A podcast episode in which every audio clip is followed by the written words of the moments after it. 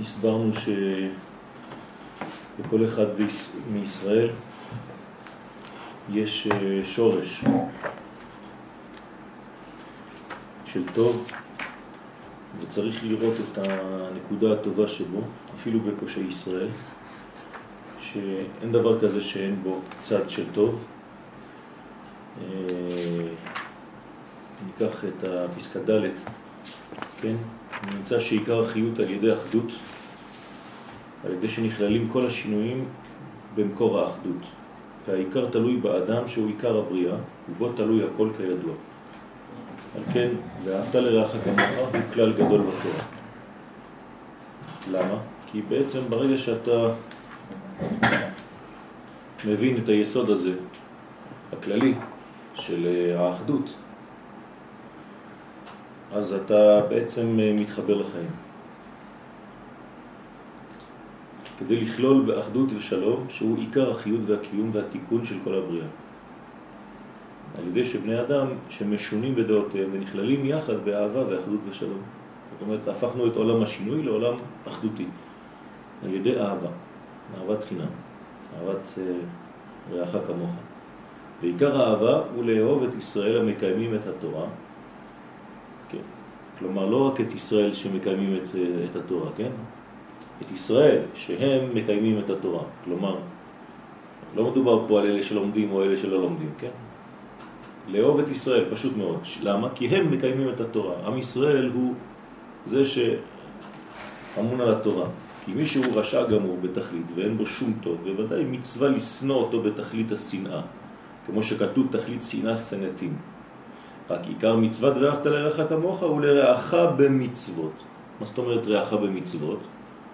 זאת אומרת, מי שאתה רואה שהוא בעד החיים, לא נגד. עכשיו הוא יגיד לך, אז לפי זה צריך לאהוב רק לפי זה מי שמקיים מצוות או לא. אבל עכשיו הוא מיד יתקן את מה שהוא אומר. והיינו שצריכים לחפש ולבקש ולמצוא בכל ואחד ואחד מישראל איזה זכות וטוב כדי לאהוב אותו בנפשו. למה? כי כל אחד מישראל, אפילו פושעי ישראל, אי אפשר שאין בו איזה צד טוב וזכות, כמבואר על הפסוק, ועוד מעט ואין רשע. זאת אומרת שבעצם ב... ואהבת לרעך כמוך הוא כלל את כל ישראל, כי אין דבר כזה שאין באחד מישראל דבר שהוא טוב. אז תחפש את זה. כי עיקר האהבה היא כדי לקשר עצמו עם הטוב שבכל ישראל, ולכלול עמהם יחד באהבה ואחדות כדי לבטל כל השינויים. ולכלול באחד הפשוט יתברך. זאת אומרת שכשאתה יוצא מעולם השינוי, אתה נכנס לעולם האחדות. שמשם כל החיות והקיום והתיקון של כל העולמות. אז עצם העובדה שאתה חוזר ומחפש את האחד, מה זה מחפש את האחד? אתה מחפש כיוון בחיים. אתה לא הולך פעם שמה, פעם שמה, פעם למעלה, פעם למטה, פעם... אין לך כיוון. אי אפשר ללמוד בצורה כזאת, אי אפשר להתקדם בצורה כזאת. אדם שרוצה להתקדם בחיים צריך קו, צריך כיוון, צריך שיטה, צריך רב, אחד, לא מיליון. סגנון אחד של חיים, תחפש את זה. לא מוצא חן בעיניך, כן? תחפש עוד, תחפש עד שתמצא. ברגע שמצאת, אתה צריך ללכת בכיוון הזה, להיות ודאי בדרכך. כי על ידי קיום התורה והמצוות מתקשרים ונכללים כל שינוי הדעות יחד. זאת אומרת, אסור להישאר בעולם של תמורות, בעולם של שינויים, מעלה ומטה, אין דבר כזה. כן? זה כמו קריאת ים סוף, אמרנו שהים זה ככה, נכון? זה הים. כשנפתח הים, עברו בתוך היבשה. מה זאת אומרת? בתוך הים מצאו את היושר. בסדר? בתוך העיגולים מצאו את היושר. למש, למשל, דעה של זה נוטה לחסד תמיד, ודעה של זה נוטה לגבורה, ועל כן הם משונים בדעותיהם. ויש ביניהם מחלוקת. אבל כשמבטלים שניהם רצונם מפני רצון השם יתברך, וזה אין לשמש במידת חסדו כי אם בשביל רצון השם יתברך, דהיינו לעשות טוב וחסד עם אוהבי השם. ולהפך, כשרוצה על ידי מידת החסד שיש לו להטיב עם שונא השם, חז ושלום, או שמגיע לו איזה תאווה ואהבה רעה שנמשכת למידת החסד, שהיא מבחינת אהבה. אז משמר את אהבתו ואהבתו, ואינו עושה עם מידת חסדו שום דבר שהוא כנגד רצון השם יתברך. זאת אומרת, אדם הוא חסיד בטבע שלו. כן, הוא אוהב לתת, אוהב להשפיע. אז אולי גם כן יתחיל להשפיע לכל מיני מקומות. יש אישה ברחוב שמוצאת חן בעיניו, למה שלא ישפיע לה? כן, אישה טובה, אישה חמודה, שישפיע לה, מה אכפת לך? אתה נותן חסדים בכל העולם. לא. ברגע כזה אתה צריך לתפוס את מידת החסד הטבעית שלך ולבדוק האם זה רצון השם או זה נגד רצון השם. אם זה רצון השם אין בעיה, אבל אם זה נגד רצון השם, אז אני צריך לכבוש את החסד הזה. על ידי מה? אני צריך לעורר בקרבי מידת הגבורה. לכן, רק מה שהוא רצונו יתברך באמת, ואזי נכלל עם מידת חסדו ברצון העליון בהשם יתברך. אני רוצה את מה שהוא רוצה, וכן חברו שיש לו מידת הגבורה, אותו דבר. אדם יש לו מידת הגבורה, הטבע שלו זה להיות כל הזמן בגבורה, מידת הדין. שאינו משתמש עם גבורתו כי אם בשביל השם יתברך להתגבר על יצרו ולמקום בשונא השם. אז אם הגבורה שלך היא, כן, באה לשמש לך לדברים שהם כדי לעורר את רצון השם, אין בעיה. ומשהו נגד רצון השם יתברך מבטל טבעו ורצונו. כלומר, כבוד, גאווה, כל זה בא גם כן ממידת הדין. יכול אדם להיות כל כך בדין שאף אחד הוא לא מקבל שום דבר מאף אחד. זה נגד רצון השם. אז תפסיק. אזי הוא נכלל עם מידת גבורתו בהשם יתברך, ואזי אלו שני בני האדם, אף על פי שהם נדמים כשני ההופכים בדעותיהם. אף על פי כן בשורש רצונם שניהם כאחד. למה? כי הם רוצים רצון השם. והם עושים רצון השם. אז ברגע שעושים רצון השם, לא אכפת לי איזו מידה יש לך. כן? הטבע שלך הוא טבע כפי שהקדוש ברוך הוא ברא אותך, זה בסדר גמור. אבל למה אתה משתמש בו? כי שניהם רצונם לעשות רק רצון כל העם. זהו, זה העניין. זה בחסד וזה בגבורה, והשני בתפארת והשלישי והרביעי וכו'. ועל כן באמת נכללים שניהם במקור האחדות, שהוא האחד הפשוט התברך. אז מה זה מחלוקת? מחלוקת שהיא לשם שמיים. כלומר, אני יכול להיות נגדך בדעה שלי, ואתה כמובן נגדי בדעה שלך, אז זה לא משנה, זה בסדר גמור. העיקר ששנינו רוצים לעשות את רצון השם. אז מאיפה תצא האמת? משנינו, מה, מהאמצע בינינו. לא ממני ולא ממך, משנינו, מהאמצע.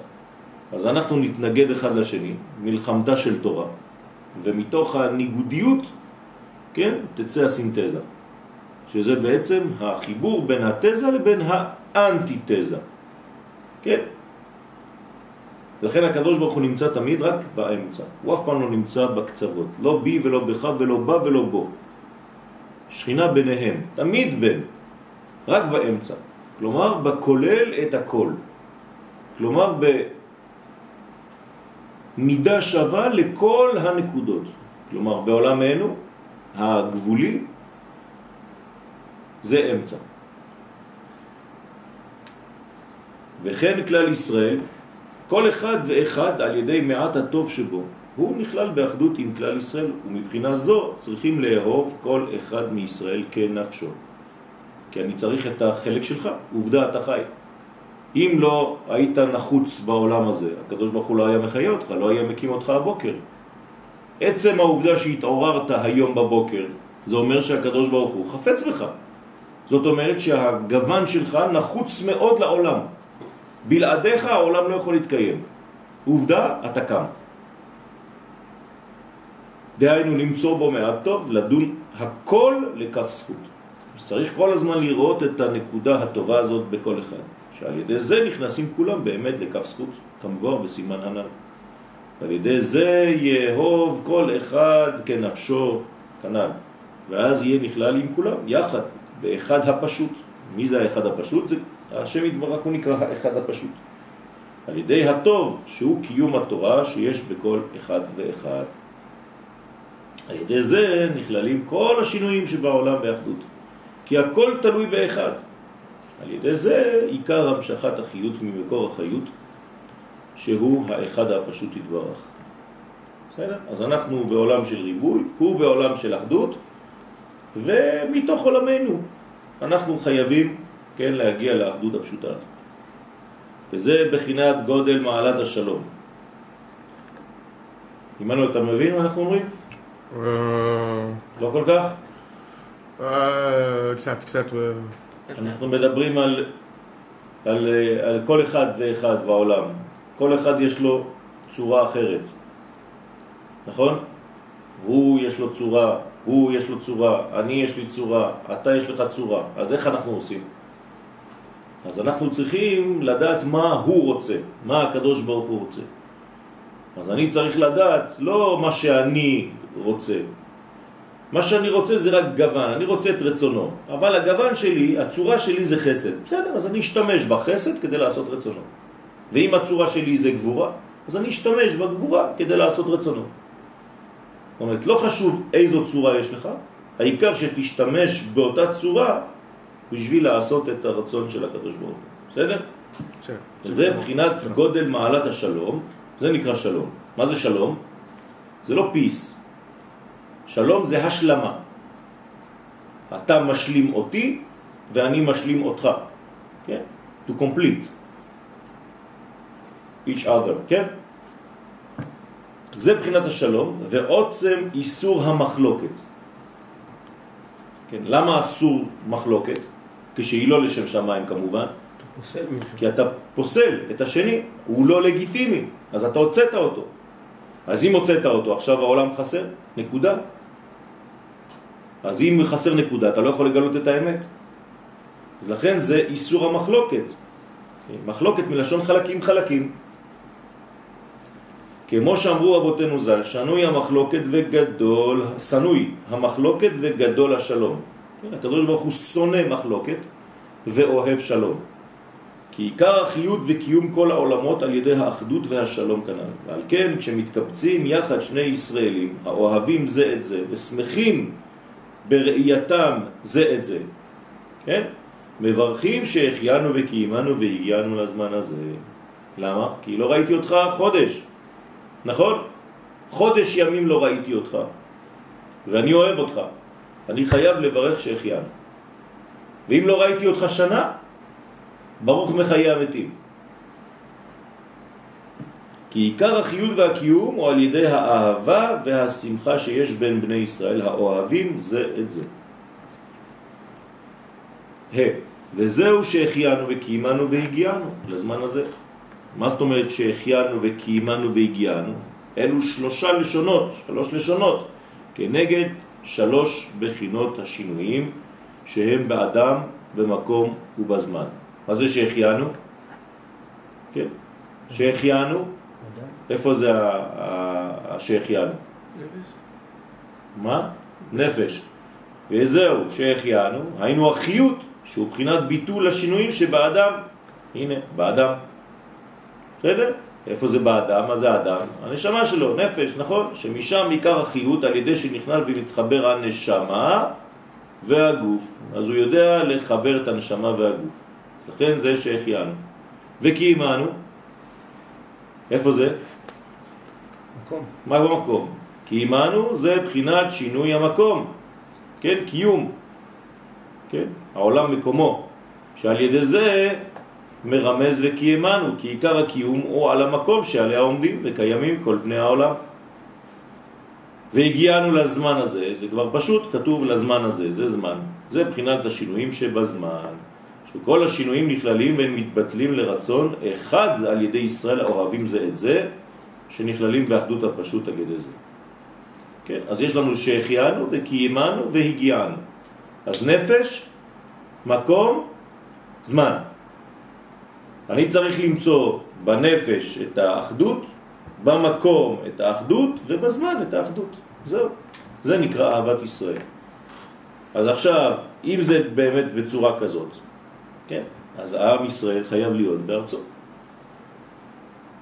כי אתה לא יכול לחיות במקום אחר, כי אתה במקום רחוק מבחינת המיקום.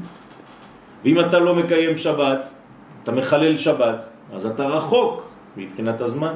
ואם אתה לא חי בנפשך כנפש ישראל, אתה רחוק מבחינת נפש. אז כדי לאחד את כל המדרגות האלה, אתה צריך להיות במקום המאחד את כל עם ישראל. בזמן שזה החגים והמועדים והשבתות, ובנפש שזה כל ישראל. על כן מסיימים הברכה לזמן הזה, מזכירים הזמן בפרטיות. למה? למה דווקא מסיימים בזמן הזה ולא במקום הזה? היינו יכולים להגיד שהחיינו וקיימנו והגיענו לנפש הזאת, למקום הזה, למה דווקא מסיימים בזמן הזה? למה הזמן כאן, כן, גבר על שאר החלקים? הבנתם את השאלה? שומע חננאל, אתה מברך שהחיינו. למה אתה אומר דווקא בסיומת, כן, לזמן הזה, ולא למקום הזה או לנפש הזאת? למה דווקא זמן? כי עיקר כל השינויים הם מבחינת הטבע שמתנהגת ברצון השם יתברך על ידי הגלגלים שהם מבחינת זמן. זאת אומרת, עיקר השינוי בעולם זה הזמן. בסדר? ולכן המדד הקטן ביותר של הזמן זה שנייה, מלשון שינוי, ושניים. זה הסוד. זאת אומרת שאי אפשר להיות יותר בשינויים מאשר ברובד הזמן. זה הדבר הכי משמעותי מבחינת שינוי שיכול להיות. ולכן הסיומת היא בזמן הזה, מבחינת הזמן. למה? שעיקר התיקון על ידי שמבטלים כל הרצונות המשונים של כל אחד ואחד ונכללים יחד באהבה בשם יתברך, ושזה מבחינת מצוות אהבת ישראל. שבשביל זה מברכים כשרואים את חברו ישראל כשאוהב אותו באמת. ומחמד שעיקר כל השינויים שבעולם הם על ידי בחינת הטבע, שהוא בחינת הגלגלים, שהוא בחינת הזמן, על כן מזכירים הזמן בפרטיות. עכשיו תגידו לי, אבל יש בעיה? למה? כי בכל כדור הארץ הזמנים שונים. אין זמן זהה. לכן עוד פעם, אני חוזר, יהודי צריך להיות בזמן שלו. אני לא יכול לאחל שבת שלום לחבר שלי שנמצא בניו יורק. אני עכשיו נכנס לשבת ואצלו זה יום שישי בבוקר. כן? ארבע בצהריים פה, זה תשע בבוקר שם. אז זה לא עובד. יש משהו שהוא לא תופס. לפי איזה זמן הולכים? אז מבחינה הלכתית פשוטה, כמובן שהולכים לפי הזמן של המקום. אבל יש מקום אחד בעולם שהזמן תלוי ממנו, שממנו כל הזמנים, וזה ארץ ישראל. לכן אסטרונאוט שנמצא בחלל עכשיו, על איזה זמן הוא יתפלל שחרית, אם הוא יהודי? ארץ ישראל. לפי הזמן של ירושלים. זה הזמן הקובע. מה? זה בעיה, זה בעיה. זאת בעיה. הם עושים שבת שלהם שם, אבל זה מחוץ לזמן של השבת של ארץ ישראל. זאת בעיה גדולה, בוודאי. על כן מסיימים הברכה לזמן הזה, ומזכירים הזמן בפרטיות, לזמן הזה המדויק, איזה זה? כי עיקר כל השינויים הם מבחינת הטבע. שמתנהגת ברצון השם יתברך על ידי הגלגלים, זה הבחינת הזמן, בסדר? ו' ובשביל זה אין מברכים שהחיינו בין המצרים. מתי זה בין המצרים? מי"ז בתמוז עד תשעה באב. לא מברכים שהחיינו. למה? כי אז נחרב בית המקדש. ועיקר תיקון כלליות השינויים שיהיו נכללים באחדות היה בבית המקדש, בבית קודשי הקודשים. הנה, עכשיו אומר, הרב מגלה לנו שהתיקון הוא בארץ ישראל, בבית המקדש, זה תיקון כל הזמנים. אז איך אתה יכול, זה תרתי דה סתרי, אם אתה אומר שהחיינו וקיימנו והגיענו לזמן הזה, אתה כאילו שמח בזמן שבו נחרב בית המקדש. אתה לא יכול, דבר והיפוכו. ששם האבן השתייה שמשם נמשכים גידים וצינורות לכל המקומות שבעולם. הייתי מוסיף לכל הזמנים ולכל הנפשות, זה אותו דבר. שכל מקום משונה מחברו כפי הגיד והצינור שלו. על כן זה המקום, רק זה, זה המקום המסוגל לגדל פלילין, פלפלין, כן? וזה פירות אחרים. אתם זוכרים מה עשה שלמה המלך? נטע בירושלים פה פלפלים, פה חמוצים, פה זה, וידע איפה זה הולך לצמוח בכל המקומות בעולם. זאת אומרת שאם הוא נוטע פלפל בירושלים, הוא בחוכמתו הגדולה ידע את הצינור שמוביל עד לאפריקה.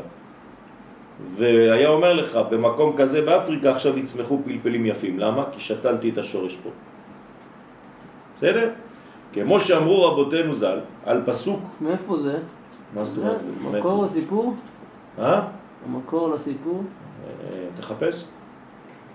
ונתתי בהם עץ כל פרי. נתן לך פה רמז. על כן זה המקום מסוגל לגדל פלפלים וזה פירות אחרים. תחפש. אבל במקום אבן השתייה, שם נכללים כל הגידים והצינורות והשינויים באחדות אחד. זאת אומרת, אתה צריך לדעת איפה השורש של הבעיה, או איפה שורש השפע, זה אותו דבר. כשאתה מתקן בעיה, אתה צריך ללכת לשורש. כשאתה רוצה לתקן שפע, אתה גם כן צריך ללכת לשורש. זה אותו דבר. הכל מתחיל בשורש. ושם, במקום אבן השתייה, נכנס הכהן הגדול ביום הכיפורים, שהוא יום אחד, אתה רואה? גם כן אחד בשנה, שכלול מכל השנה, כלומר כל הזמנים כלולים ביום הכיפורים. אפשר לומר ככה. כמו שכתוב ימים יוצרו, ולא למדו, כן? של הקדוש ברוך הוא, אחד בהם, הוא שמר לעצמו יום אחד. זה יום הכיפורים. כלומר, יום הכיפורים שייך לו. כי יום הכיפורים כלול מכל ימי השנה. אז איפה שורש כל השנה? יום הכיפורים. אה, אמרת לי שזה ראש השנה. נכון. ראש השנה ויום הכיפורים זה גם כן ראש השנה. כי יום הכיפורים נקרא בתנ"ך ראש השנה. ועשרת הימי תשובה שבין ראש השנה ליום הכיפורים לא כלולים בזמן. הם מעבר לזמן, ולכן הם מיוחדים לתשובה. כי כדי לעשות תשובה באמת צריך לייצאת מהבחינה של הזמן. איך אתה יכול לעשות תשובה אם כבר חטאת לפני שבועיים? מה תעשה היום שזה כבר שבועיים אחרי? אז אתה חייב להיות במנגנון שהוא למעלה מהזמן כדי לשלוט בכל הזמנים, גם בתשובתך. כמו שכתב רבנו ז"ל בתורה, והוא כולל ומחבר כל ימי השנה שכולל כל שינויי הזמן ומחבר אותם וכוללם יחד באחד במקום אבן שתייה שכולל כל שינויי המקומות ביחד. אז תמיד, כן, מה שאנחנו לומדים כאן זה לחפש את האחד. תמיד לחפש את האחד. איפה האחד? האחד בזמן, האחד במקום, האחד בנפש. מה מחבר אותי לאחד? מי מחבר אותי הכי הרבה לאחד? וככה אני גם מוצא את רבי, את מורי ורבי, ככה אני מוצא את מקומי, ככה אני מוצא את זמני. אני צריך לחפש כל הזמן, בכל הרובדים, את מי שמחבר אותי יותר לאחד. איפה אני הכי מתחבר לאחדות הזאת? איפה אני הכי מוצא את הבחינה הזאת של האחדות, של האחד, של הכולל, של היש הראשוני? עוד פעם, לא סתם ללמוד. אפשר ללמוד בכל מקום. פותחים ספרים ולומדים. אבל מה, איפה, מי? האם זה מחבר אותך, האם זה בונה אותך, האם זה חינוך? אם זה לא חינוך, זה לא לימוד. לימוד שווה חינוך. אנחנו עוסקים בחינוך. מה זה חינוך? כמעה כמעה וכיוון. לא סתם, כן? אפשר לפתוח, יש מלא ספרים. אז כל יום אתה פותח ספר. זה לא ככה לומדים. אי אפשר ללמוד תורה בצורה כזאת. וכל זה נעשה על ידי הכהן הגדול, שהוא המחובר, המובחר מכל ישראל. אז תחפש לך גם אתה כהן גדול. והרב צריך להיות דומה למלאך השם צבאות, שמידתו שלום ואחדות, זה הכהן הגדול. בחינת הארון שהיה הכהן הגדול הראשון, כן? בכל ההיסטוריה, שהיה אוהב שלום ורודף שלום.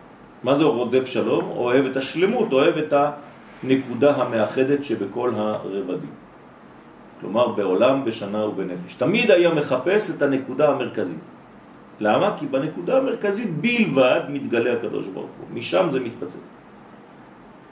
אז תחפש את הנקודה המרכזית בזמן, שבת, יום הכיפורים, היינו הך, שבת שבתון. תחפש את הנקודה המרכזית בנפש, כלומר הכהן הגדול, וכשאין לך כהן גדול זה, כן, הרב, הצדיק, ותחפש לך את הנקודה המרכזית במקום, כן, ארץ ישראל. ירושלים, בית קודש הקודשים. אם אתה לא מתחבר ומחבר, כן, שלושה רבדים אלה, זה נקרא שהחיינו, זה נקרא שקיימנו, וזה נקרא שהגיענו, אז אין לך את האחדות הזאת. שהחיינו מבחינת נפש, קיימנו מבחינת מקום, והגיענו מבחינת זמן. כמו שכתוב בכהונה, הנני נותן לו את בריתי שלום. על מי זה נאמר? פנחס, נכון? בן העזר בן אהרון הכהן, הנני נותן לו את בריתי שלום. כלומר, מה נתתי לו? מהי המתנה שהקדוש ברוך הוא נותן לפנחס? את הנקודה הזאת של השלמות. והייתה לו ולזרעו אחריו ברית כהונת עולם. זהו. מאז תחפש את הפנחס, תחפש את הכוח הזה, תחפש את הכהן. כן, מה הפונקציה של הכהן? ללמד תורה לישראל. זה הכהנים. בסדר? שבט לוי. ועל כן על ידי הכהן הגדול ביום הכיפורים נכללים בו כל בית ישראל באהבה ושלום. כי ביום הכיפורים כל ישראל מרצים ומפייסים זה את זה. הרי אסור להיכנס ליום הכיפורים בלי לבקש מחילה וסליחה מחברו. למה? כדי להגיע למדרגה של השלום בתכלית. אם יש לך בעיה עם החבר שלך, אתה יכול להגיע ליום הכיפורים, לבקש סליחה מהקדוש ברוך הוא? לא. הקדוש ברוך הוא אומר לך, קודם כל תטפל בבעיות של החברים שלך. לך תחפש את החברים שלך, אחרי זה תבוא אליי. והם כולם באהבה ואחדות אחד, ואז נכללים כל השינויים שבאדם ובזמן ובמקום. נכללים יחד על ידי הכהן הגדול שכולל כל בני אדם. כי הוא כלול מכל ישראל ונכנס ביום הכיפורים שהוא יום שכלול מכל הימים, לפני ולפנים למקום של אבן השתייה שהוא מקום שכלול מכל המקומות. הנה כל מה שאמרנו, בסדר? זאת אומרת, האיש האחד, בזמן האחד, במקום האחד.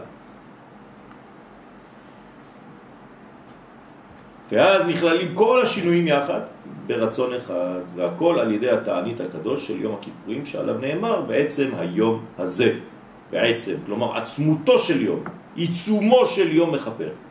מה זה עיצומו של יום? היום, מרכזיתו של היום. כלומר, אפילו שאתה לא עושה שום דבר, זה לא תלוי בך. עצם העובדה שהזמן הזה הגיע לעולם, זה מכפר. זה לא צריך לעשות תשובה. כן. יש אה, גישה כזאת בגמרא, שאלה. נכון, יש דיון בגמרא. האם, אם עיצומו של יום מחפר, האם זה תלוי בתשובה שלי או לא? צריך לראות מה אומרת הגמרא שמה, כן? ויש דעה כזאת שכן, עיצומו של יום מחפר, אפילו למי שלא עשה תשובה. זה בתנאי שאתה מקיים את היום הזה. אה? לא, גם לא. אם עיצומו של יום מחפר, אז לא חשוב איפה אתה נמצא, באיזה מצב נפשי, באיזה מצב זה, יש דעה כזאת. כן? כמובן שאנחנו לא מלמדים דעה כזאת בגלל שזה לא חינוכי, כן? אבל יש דעה כזאת שהיום בעצמו הכוח שעובר בעולם באותו יום, מה אכפת לי אם זה חינוכי או לא? אם זה נכון, זה נכון, נגמר. אין דבר כזה, זה נכון. יש דעה כזאת, זאת אומרת שגם הדעה הזאת יש לה מקום, כן? ולא הורידו אותה מעל המדף. לא אמרו בסוף, טוב בוא נסלק אותה כי היא מסוכנת. כן? יש דעה כזאת, שעיצומו של יום מחפר, כן? לא רציני. מאוד רציני, כן? שבעצם היום בעצמו, הכוח שבקוסמוס ביום הזה, יש בו תנועה שמנקה את האדם. שעוזרת לו אפילו שהוא נמצא במקום אחר, לא בבית כנסת, לא בתפילה, לא ב... יש כוח אז שנותן... מה עם אלה, מי בזה ומי בזה, מי בזה ומי זה, בזה? זה, לא ביום הזה, זה לא דווקא ביום הזה, זה כל מה שהקדוש ברוך הוא עשה במשך כל השנה כולה. אני מדבר על היום הזה, מה הוא? אני מכפר על העוונות, יפה. בסדר, אבל זה לא קשור אה, על ה... אה, באיזה מצב הוא נמצא היום או לא היום, זה לפי מה שקרה לו במשך כל השנה, מה הוא עשה במשך כל השנה. אבל באותו זמן, באותו רגע, כן, יש כוח ליום הזה לנקות איכשהו משהו אצל האדם. אז אם הוא מנקה והוא נידון, אז עכשיו הוא מחבר. זאת אומרת שמחבר, מחבר מה זה אומר? מחבר זה אומר זהו נגמר, אז מי צריך... מה זה נגמר? מה נגמר? אין עוונות. אבל יש אה, תשלום על מה שעשה. אז כיפר, ואף על פי כן בסקילה... יש. יש סליחה, זה לא כפרה, זה אותו, זה לא, זה מילים שונות. יש מחילה, סליחה וכפרה, לא צריך לעשות מזה מטבוחה. כן, ת- אני יכול לסלוח לך על מה שעשית, אבל אתה צריך לשלם על מה שעשית. עכשיו סלחתי, בסדר, אבל תשלם על מה שעשית כבר. אז מה, מה זה סליחה? אה, זה צריך ללמוד כבר, אחרי זה נחזור עוד פעם. אנחנו כבר עוד נכנסים לאלול. עד באלול נחזור. עד אלול. הרי יש, יש, יש מדרגות, כן? אנחנו לא יכולים לבלבל בין האנשים, להגיד להם אז זה מחילה, סליחה, כפרה, אצלנו זה הכל אותו דבר. כן? לא. יש מדרגות, גם לפי הספירות, איפה נמצאת הסליחה, איפה נמצאת הכפרה, איפה נמצאת המחילה. מה זה אבון, מה זה פשע, מה זה חטא. אז אתה אומר זה מכפר. הוא בלגן. זה מכפר. מכפר, אבל אתה צריך, כן, לשלם. אדם שגנב והחזיר את הגנבה שלו, זהו. אז מה? אחרי זה אתה הופך להיות האיש הכי חמוד. כן, לקחו את ערפאת, מחבל עולמי, כן, יום אחד אמר להם, טוב, אני מפסיק להיות מחבל. נתנו לו פרס נובל לשלום. השם ירחם. תגיד לי, זה נורמלי? מה עם כל הרציחות שרצחת? מה, זהו? עכשיו עשית תשובה? בסדר, עשית תשובה, אתה ילד טוב, זה בסדר גמור. עכשיו בוא תשלם על כל מה שעשית לפני. מה, ככה זה הולך? לכן, לאכללה כל הגופה ונפשה. צריך לכלול את הכל. מכפרים לו כל עוונותיו. לא, לא, לא, לא, מכפרים, זה צריך לה- להבין מה זה אומר, עוד פעם. תגיד. מה זה מכפרים. לא, אבל לא עכשיו. כתוב מכפרים. לא. סולחים לו, מכפרים לו, מעבירים לו, ויש הרבה ניסוחים. מתפקקים כל עוונותיו. מה זה כל השינויים האלה? למה חכמים לא יכולים לדבר בצורה ברורה? הם מדברים מאוד ברור, רק אתה צריך לדעת את הדברים. ויהיה, יש אדם שיש לו חלק לעולם הבא, יש אדם שהוא בן עולם הבא, זה לא אותו דבר. אז מה ההבדל בין בן עולם הבא לבין חלק לעולם הבא? טוב, זה אפשר להבין מהמילים. אה, זה לא אפשר להבין מהמילים. אתה לא, קשה מאוד, צריך ללמוד את זה. כל זה צריך ללמוד, זה, זה דיוקים. טוב, ויהא רעותה דילהון, כן, מה זה רעותה? זה שיר ממשיך עד אה, כיפור? אתה בעזרת השם, כן, לפי הכוח והיכולות, כן. יכולת וכוח, זה לא אותו דבר. נכון, לכן זה שני דברים. לפעמים זה כוח, לפעמים זה יכולת.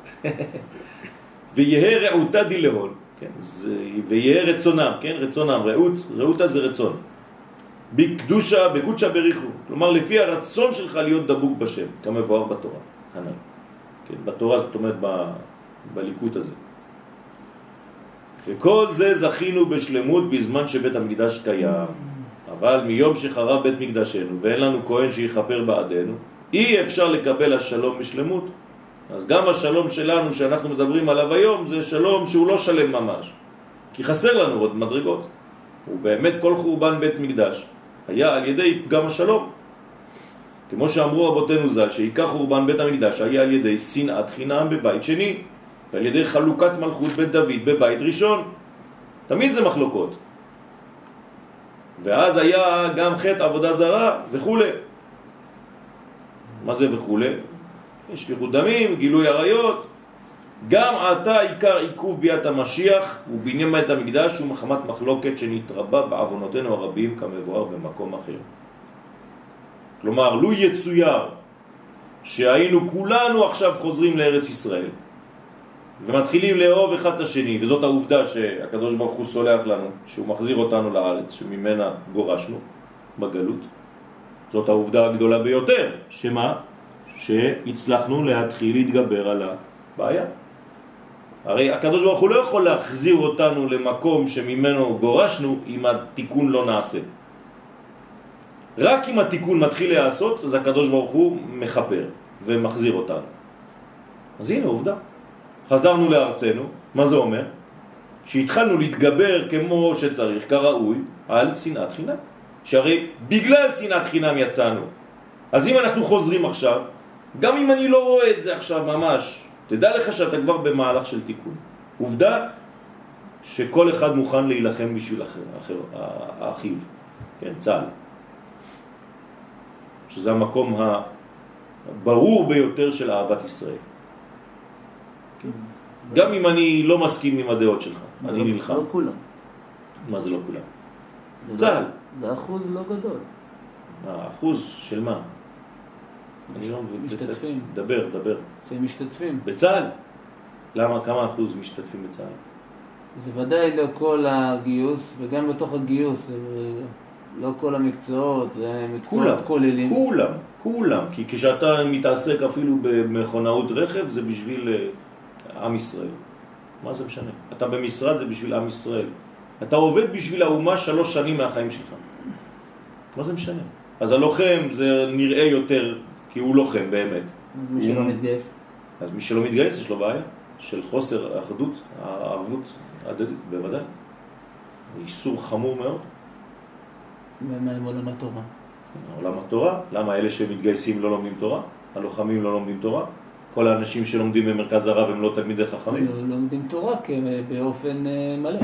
חיים את התורה. הם חיים את התורה. יש אה, לימוד בטקסט ויש לימוד של עם ישראל כשנלחמים בשביל אה, לשמור על האומה. ללמוד תורה זה לא רק לשבת עם דפים וניירות. ללמוד זה חיים. תורה זה עץ חיים, זה לא ניירות. כן? הרבה אנשים שמתבלבלים בין תורה לבין ספר תורה. תורה זה חיים. כשאני אה, עובד, אני לא מתעסק בתורה? אוי ואבוי אם לא. גם כשאני בעבודה שלי אני עוסק בתורה. מה זה עוסק בתורה? לא שאני רק שומע שיעורים באינטרנט, זה לא זה. אני צריך לעבוד עם ראש תורני. במה שאני עוסק זה לא חשוב. תורה זה לא ניירות. זה לא אבק על ספרים. זה ספרים. אז למה תורה? יפה, אז צריך לדעת ללמוד תורה בכל מדרגה שיש לך בחיים, במציאות. אז מה אומרים אלה שצריכים את עולם התורה? שישארו בישיבות. אז יש זמן גם ללמוד עם הניירות. כן. יש זמן כזה. אבל יש זמן גם לצאת החוצה. הרי למה הם לא לומדים כל הזמן? למה הם גם אה, באים ומתייחדים עם נשותיהם ואוכלים ולוקחים את הזמן כדי לצאת ובין הזמנים? למה אתה עושה את כל זה? אסור, ביטול תורה. אה, בשביל זה אתה יכול? ובשביל עם ישראל אתה לא יכול? אז אל תצא מהישיבה, יום ולילה תישן שמה, 24 שנים. בוא נראה אותך, אל תאכל, תיזהר, כי זה ביטול זמן. אל תשתה, אל תעשה כלום. אל תבלבל את המוח. כן? אני הייתי בישיבות. אני למדתי הרבה שנים בישיבות. כן? ויש ויש. יש אנשים שרוב היום לומדים באמת ברצינות, ויש אנשים שרוב היום במטבח עושים תה וקפה וכל מיני סוכר. ואלה הרוב מה איתם? כן, אני- ואלה שכן. אלה שכן, אז יש כמה, יש עילויים כאלה. יש עילוי כזה, אני מוכן לשלם, שילך ללמוד בשביל עם ישראל. אבל בתנאי שהוא לומד בשביל עם ישראל. בראש שלו, לא אומרים לו אתה מנותק מהאומה. לא, אתה לומד עכשיו בשביל הברכה של האומה כולה. אתה עכשיו שירות לאומי בישיבה. כל יום בבוקר, לפני שאתה מתחיל ללמוד, אתה אומר בשם כל ישראל, אני עכשיו לומד תורה, באתי ללמוד היום, בשירות הלאומי שלי אני משרת את אומתי. הנה, ככה הייתי, אם הייתי בכנסת, הייתי עכשיו עושה את החוק. אני מכריח את תלמידי הישיבה ללמוד. אני בוחר לי 500 כאלה בכל הארץ, עילויים, שהולכים להיות הרבנים הכי גדולים. כל רב הישיבה בוחר לי אחד, איך תבחר? הרב יודע מי זה התלמידים שלי. אה, תיכנס לפרטים, יש, אפשר. והעילוי הזה? והעילוי רבי הזה, עקיבא היה כלום עד אה, גיל 40, נו. בסדר, אז אה, הרב בוחר לעצמו. זה, לא- אנחנו לא, לא מדברים על גיל 40, זה צריך להיות בגיל 18, בזמן שהאח שלך נכנס לצבא. אז אתה עילוי, רואים עליך שאתה עילוי, עכשיו אתה כותב לעצמך בגדול, בשולחן שלך, תן ליד הספרים שלך, הנה אני עכשיו שנה שלמה לומד, שלוש שנים, לומד בשביל עם ישראל, יום ולילה, אני מקדיש את חיי בשביל האומה. אם הרב אומר לו דבר כזה, אני מוכן לשלם. תן לי 500 כאלה שילמדו, בעזרת השם. על כן, אתה אין די בתענית יום כיפור לבד, לכלול כל הרצונות בשם יתברך ולבטל המחלוקת. זה לא מספיק היום. למה? כי אין לנו את, ה...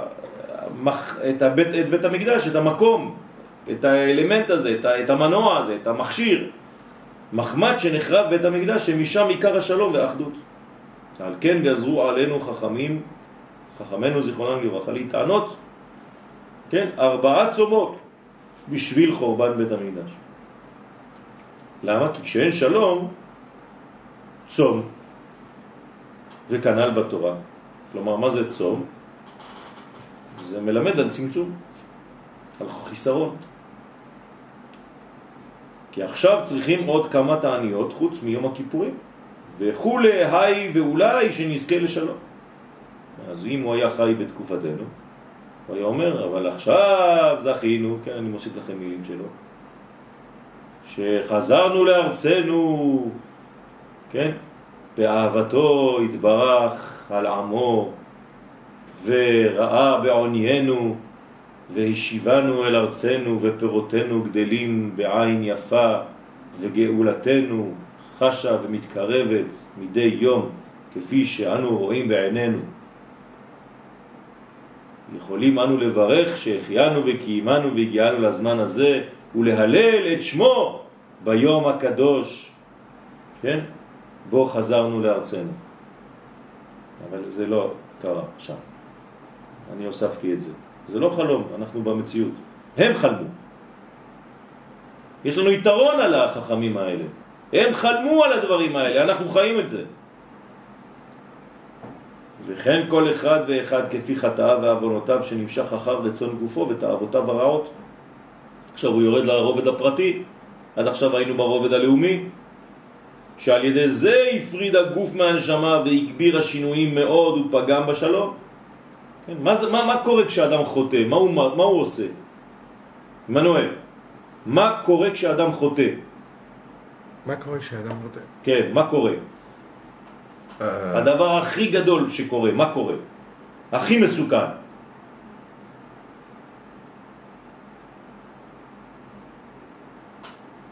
Qu'est-ce qui se passe quand un homme faute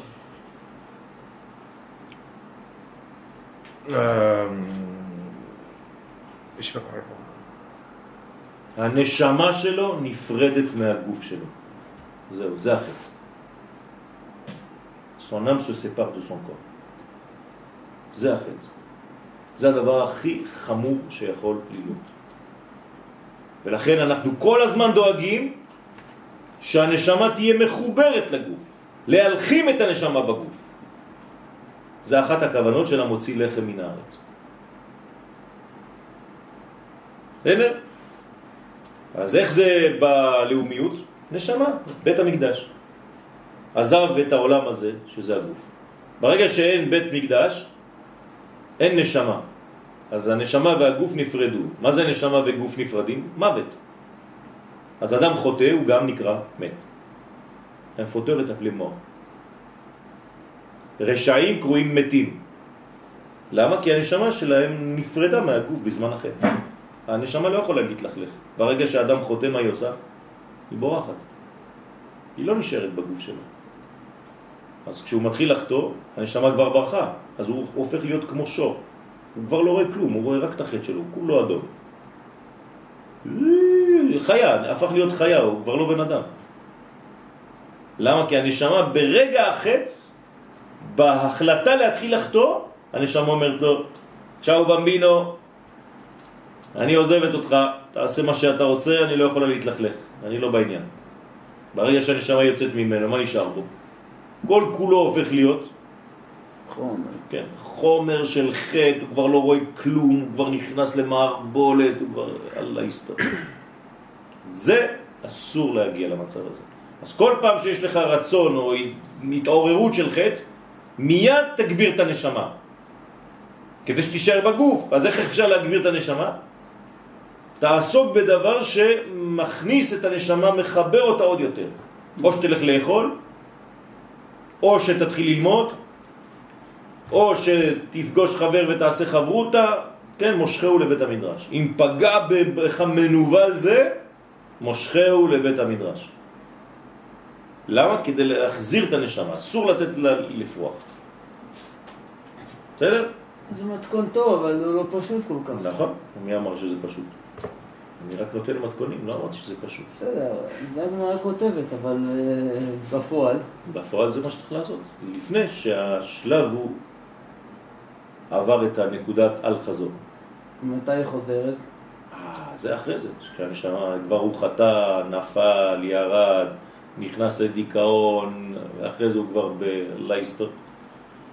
כן, אז אחרי זה, עד שהנשמה חוזרת אליו, זה כמעה, כמעה, בשלבים קטנים, עד שהוא מבקש ודורש ואומר אבל בכל וחוזר. חטא הנשמה יוצאת לגמרי. בוודאי.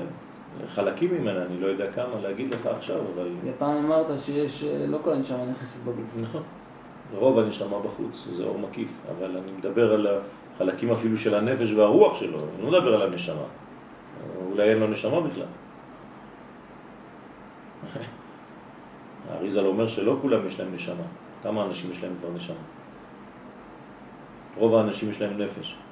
כלומר, גם הנשמה שיש להם זה נשמה שבנפש, ואפילו לא. צריך להשיג את זה בחיים. הרי יש 25 מדרגות. יש נפש, רוח, נשמה, חיה ויחידה, ובכל אחד יש נפש, רוח, נשמה, חיה, יחידה של נפש. נפש, רוח, נשמה, חיה, יחידה של רוח. נפש, רוח, נשמה, חיה, יחידה של נשמה. מה זה לא הנשמה? מה זה מילים כוללות. זה, זה מה שיש לי היום. כל בוקר אני אומר לא נכון, נשמה. נכון, אז אולי נשמה, אה, נפש, כן. זה לא נשמה. כן. אבל איזה נשמה זה? אותו דבר, אותו דבר. תלך לרמב"ם, הוא לא בכלל מתייחס למילה נשמה, הוא אומר נפש, אבל הוא מתכוון נשמה. זה מונחים. בסדר? כלומר, מה שמחיה אותך, 25 מדרגות. אתה צריך לדעת באיזו מדרגה אתה נמצא היום, מתוך ה-25. אז מה יוצא בחטא? מה יוצא בחטא? החלק שאתה עכשיו, יש לך. לא, רק מה, מה, נו, מפריד את הגוף מהנשמה, איזה נשמה? אז אז זה מה שאני אומר, הנשמה שאתה במעלה שלך השגת. אם זה נשמה שבנפש, כלומר הנשמה הבסיסית ביותר אה, לפי מדרגה שלך. שלך של היום. את- כלומר, זה מה שאמרתי, מתוך 25 מדרגות שקיימות במציאות, אתה צריך לדעת באיזו מדרגה אתה נמצא היום. אז אם היא יוצאת, יוצאת לגמרי, יוצאת מדרגה. היא נעלמת, זה לא נקרא יציאה, אה, צריך לה- להבין, זה כבר שאר ה... כן, רוח הקודש ושאר הגלגולים. אנחנו יכולים להגיד אבל בדרך חסידית שה... שהתורה, שהחסד, שהכל תברכו, כן, אז אם יש לך אפילו מדרגה אחת, הכל מתברך משם. מתברך משם, כן. כן. אבל אתה צריך ל- ל- לגעת בנקודה הזאת. כשאתה חוטא, הנקודה הזאת נעלמת. אלא אם כן, ויש שינויים. גם בזמן החטא אתה כבר מצטער. כמו שאומר הרב קוק. כן, שבזמן החטא אתה כבר מצטער. כשאתה אתה חוטא, אתה באמצע החטא. אתה עושה את החטא ואתה כבר אה, חוזר בתשובה, באותו זמן. אז יש שינויים לפי האנשים, לפי המדרגות. אני לא מדבר על חטאים, אה, חטאים סתם, כן? יש חטאים שהם פשוטים. כן, לעשן חשיש, לעשן סיגריה. זה חטא. זה חטא. זה. אתה גורם נזק לנפש שלך. היום הרפואה אומרת שזה נזק. אז אתה, כתוב שצריך ללכת להתייעץ ברופאים. אם הרופא אומר לי שהיום אלכוהול זה נזק, אז אם אני שותה אלכוהול, אני חוטא. אם אני אוכל צורה לא נכונה, אני חוטא. אם זה מזיק לגוף שלי לאכול חריף, אני חוטא. אם אני מעשן, אני חוטא. יש הרבה סוגים של חטאים. אל תחשבו שחטאים זה רק לעשות עבירות... אה, כי את זה לעומת זה, כמו שהצדיק על ידי שמשבר רצון גופו לגבי הנשמה, גורם שלום, כן להפך, כשחז ושלום עושה רצון גופו, פוגם בשלום. על כן, כשרוצה לשוב להשם יתברך, גוזרים עליו כמה וכמה תעניות, כל אחד כפי חטאו. כי כשאין שלום, צום בתורה. על כן, בין המצרים אין מברכים שהחיינו, שהיא בחינת ברכה, ברכת שלום, שמשם עיקר החיות. כי בין המצרים קשה להמשיך שלום, מחמד שאז נחרב בית מקדשנו, שמשם עיקר השלום, בין כל השינויים שבעולם. על כן נוהגים שהם מברכים שהחיינו עד אחר תשעה באב, שזוכים על ידי התענית להמתיק את השינויים והמחלוקת. כלומר, מה זה העיקר של תשעה באב? להבין קודם כל מה אתה עושה. לא סתם לצום. אתה צריך להבין מה אתה עושה ביום הזה. הצום זה לא כדי לצום, לא לאכול. הצום זה כדי לתת לך פנאי. כן, שלא תתעסק בדברים של הגוף, כדי שיהיה לך זמן לחשוב על הנזק שקרה בעולם ביום שבית המקדש חרב. זה מה שצריך לעשות. אז לכן זה ממשיך שלום.